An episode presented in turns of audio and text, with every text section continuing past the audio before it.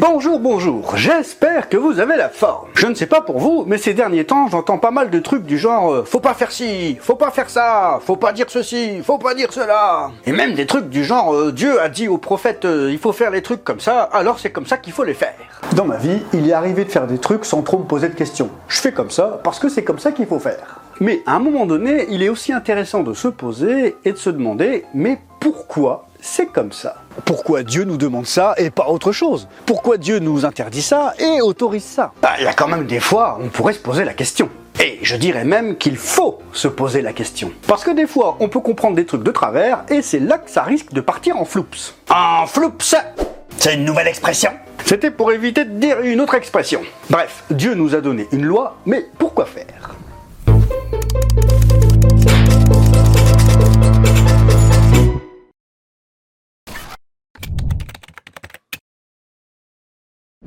Si Dieu a toujours connu notre condition de pécheur, nous n'étions pas conscients de cette condition. Nous n'en étions pas conscients parce que l'homme, depuis la chute, n'est pas sensible à ça. Nous sommes nés dans le péché, donc bah, vivre dans le péché, ça nous paraît naturel. Et c'est pourquoi Dieu nous a donné une sorte de guide, un tuto, pour que nous sachions exactement quoi faire pour rester dans sa volonté. Ce truc, c'est la loi. Paul n'arrête pas de nous dire que nous sommes sauvés par grâce et pas par la loi. Ce qui veut dire que l'homme est sauvé parce que Dieu a fait quelque chose gratuitement pour nous. Pas en échange de choses que nous aurions fait pour lui. Oui, mais pourtant, si on fait tout bien comme il dit, c'est une bonne chose. Oui, c'est une bonne chose, mais es-tu sûr d'avoir tout respecté à la lettre depuis que tu es né? Es-tu sûr de pouvoir échapper au feu de l'enfer dans tous les instants de ta vie depuis ta naissance jusqu'à aujourd'hui? Dans la Bible, on peut lire dans les textes originaux loi ou la loi. La loi parle de la loi mosaïque, tout ce qu'on peut lire dans le Pentateuque, les cinq premiers livres de la Bible, la Torah. Loi, tout seul, désigne le principe général. Les exigences de Dieu ne se limitent pas uniquement à la loi de Moïse. En gros, ça désigne ce que Dieu attend de nous pour être en communion avec lui. Est-ce que l'homme est sauvé par la loi? Est-ce que Dieu distribue des bons points parce qu'on fait des choses pour lui? En gros, est-ce qu'on doit faire des bonnes œuvres pour être sauvé? Bah oui Bah non, enfin si, faut faire du bien. Mais c'est pas parce que nous faisons du bien que nous sommes sauvés.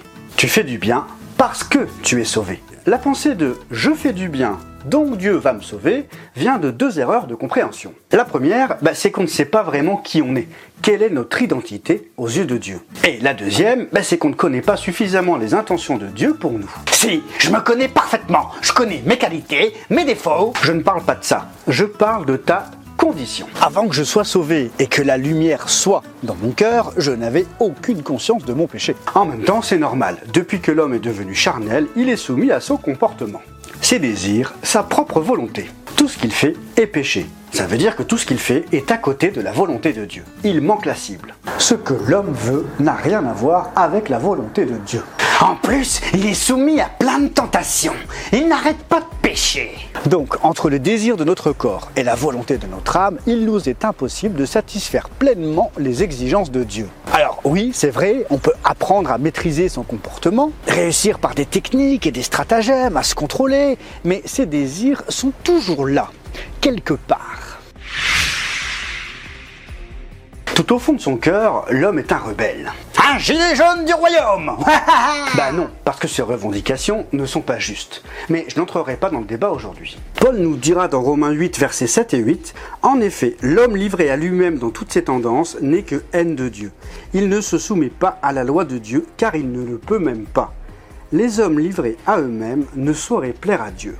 Les tendances de la chair sont ennemies de Dieu. Et on peut penser qu'on pourrait guérir tout ça. C'est pourquoi beaucoup pensent que respecter la loi, ça permet de soigner la chair. S'il y avait des sacrifices dans l'Ancien Testament, c'était pour couvrir les péchés commis par les hommes pendant l'année. Parce que l'homme, dans sa nature, commet des péchés tout le temps. Et il fait ça parce que c'est dans sa nature. La loi ne fait que révéler ce qui ne va pas et met en lumière nos faiblesses, nos impuretés, nos manquements, notre péché. C'est pourquoi Paul nous dira dans Galates 3, verset 12, La loi ne s'appuie pas sur la foi, elle dit au contraire, l'homme qui mettra ses règles en pratique vivra par elles.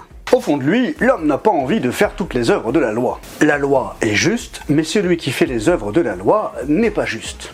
Paul disait juste avant ça dans Galates 3, 11, le juste vivra par la foi. La deuxième erreur de compréhension vient du fait que nous ne connaissons pas très bien les intentions de Dieu avec la loi. Penser qu'on est sauvé par les œuvres de la loi, c'est mal comprendre le désir de Dieu. Mais alors, pourquoi il nous a donné la loi? Eh bien, si je vous montre ce meuble, certains vont penser que c'est un tabouret, d'autres une petite étagère, d'autres une table de chevet. En fait, chacun aura une interprétation liée à son expérience personnelle. La meilleure personne pour nous expliquer le pourquoi du comment la loi de Dieu, bah, c'est celui qui nous a donné la loi, c'est-à-dire Dieu, et c'est ce que je vous propose de voir dans les prochains épisodes. Soyez bénis